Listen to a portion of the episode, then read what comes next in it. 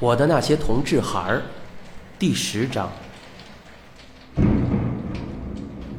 小亮的案情慢慢进入了检察院阶段。检察院提审之后，他的心情很差，因为根据当时的情况来判断，自己被判为十年起，几乎是板上钉钉的了。想到今后自己的大好年华都将在铁窗里度过，心情压抑到了极度的程度。觉得自己永无翻身之日了，觉得活着是一件痛苦的事，于是他想自杀。小亮望着墙角，悄声问肖：“你说，如果撞上去了，能死吗？”肖说：“你不要老想着死，你死了。”你父母、家人怎么办？其实从被捕至今，小亮和家人就已经失去了联系。别人都有家人送来钱和食品，小亮却什么都没有。他觉得家里不要他了，所以想到家人，他更伤心和绝望，觉得只有自己死了，才能给父母洗去耻辱。那段时间里。肖每天都紧随在小亮的身边，想方设法的安慰他，逗他开心，注视着他的一举一动，生怕他想不开自杀了。小亮也只是因为肖的那双一抹神情的大眼睛，才下不了死的决心。库尔班节的那一天，肖把小亮叫到一个监狱录像看不到的死角，掏出了一个巴掌大的馍给了小亮。小亮之前从来没有吃过这个东西，他使劲咬了一口，虽然馕已经很硬了，但是很香，真的很香。因为很久没有吃过监狱饭菜以外其他味道的东西了。肖又把一块核桃大的牛肉塞进了小亮的嘴里。这些都是看守所为了落实民族政策专门给肖的。他没舍得吃，留给了小亮。小亮真不知道用什么方式来感谢他对自己的一片心意，眼泪忍不住的掉了下来。想想又怕肖误会自己是吃了好东西才哭，所以一扫心中的阴霾，破天荒的又笑了。那天晚上，小亮坐在肖的身边，紧紧的抱住他，然后。在他脸庞上，轻轻的亲了一口。肖没有反对。小亮对肖说：“我爱你。”肖回应道：“我也爱你。”在失去自由的空间，在精神极度空虚和物质都极度贫乏的情况下，他们彼此把对方当做一种寄托。他们相爱了。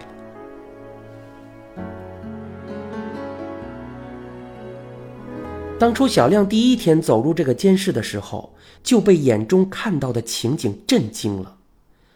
他看见在监室里，在没有什么事情的时候，男人和男人一对对的亲昵的坐在一起，有的拉着手，有的相互拥抱着。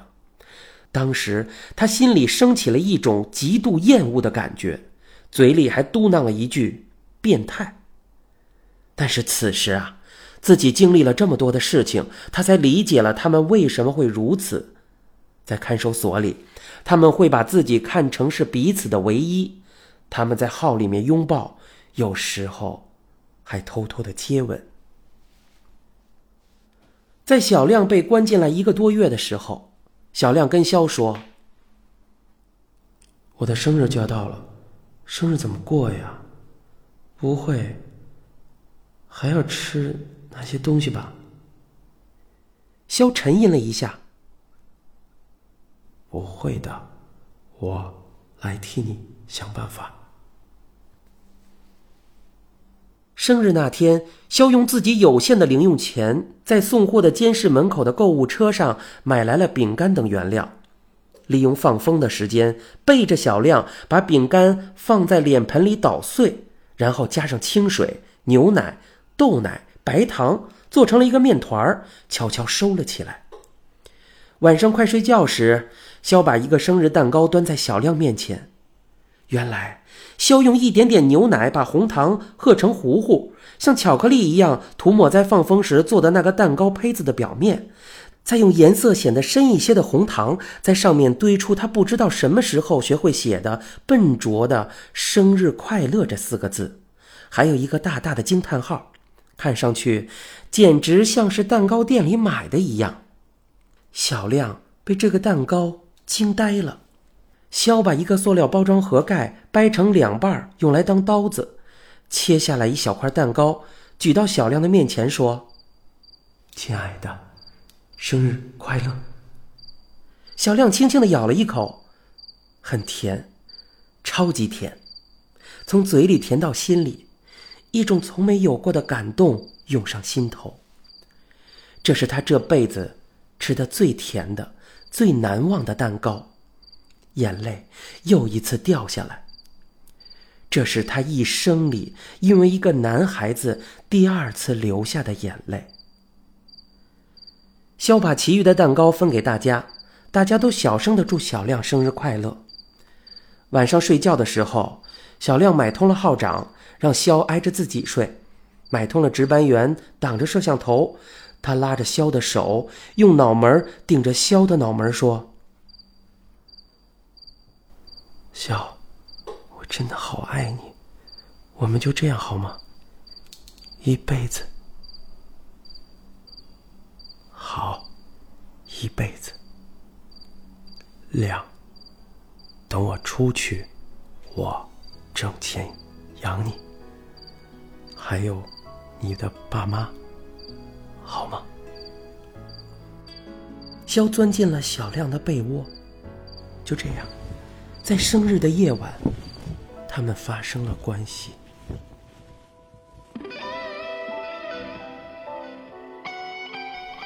在那里，小亮完成了他第一次和男人的性爱。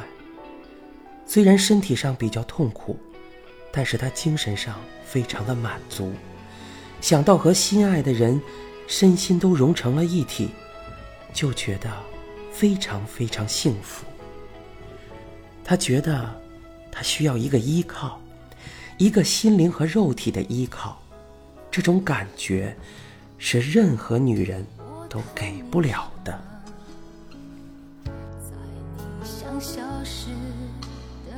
在稍后的一段时间里，他们不再考虑出去后的事情。他们沉浸在幸福里，他们尽情地享受着眼前的幸福，因为这就是他们的一生一世。用他们的话说，是一辈子。不过现实啊，毕竟是现实。两个多月后，肖被调到其他号里去了。其实，他早该搬走。因为按着看守所里的规矩，结案的人要住到已结案的号里，却不知道为什么被耽搁了这么长的时间。但他的走对于小亮却是突然的，从听到命令到肖离开，就只有短短的几分钟。看着肖掩饰不住满脸的兴奋，急急忙忙的收拾东西，小亮懵了，傻傻的站在那里，像个木头人。铁门打开的一瞬间，小亮才忽然意识到肖要走了。他一把拉住肖，紧紧地抱住他。管教就站在身边。肖用力挣脱开小亮的肩膀，低着头走向门口。小亮希望他能看自己一眼，可是他没有，头也没有回。铁门关上后，小亮还呆呆地站在那里。突然，他扑向铁门，不顾号长和值班员的呵斥推搡，嚎啕大哭，哭得痛不欲生，心里只有一个念头：小这一走，我们可能再也见不到了。真的，这辈子可能都不会见到他了。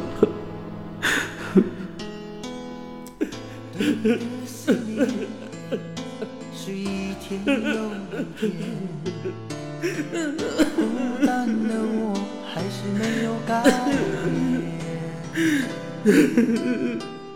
美梦何时才能出现？亲爱的，好想再见你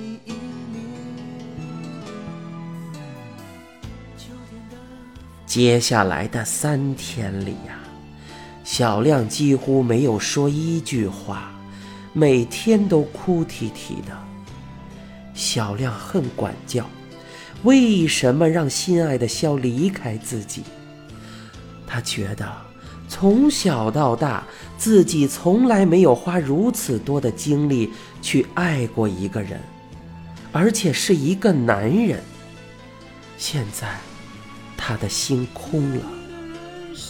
他不知道自己的前途将会如何，内心的感觉告诉他，自己一生都需要有一个男人的肩膀来依靠。最爱你的人是我，你怎么舍得我难过？对你付出了这么多，你却没有感动过。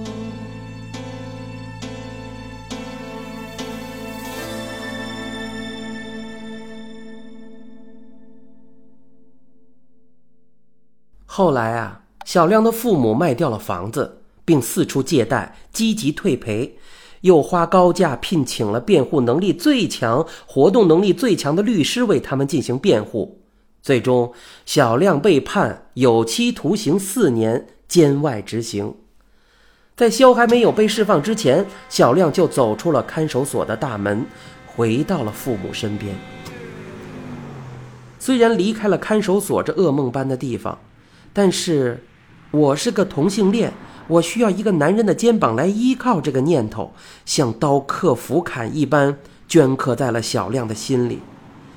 父母的房子卖了，城里无法立足，而且颜面扫地的父母也觉得无法面对亲戚朋友左邻右舍，所以到郊区用很少的钱租了个农家小院儿，跟谁都没有打招呼，就悄悄地搬走了。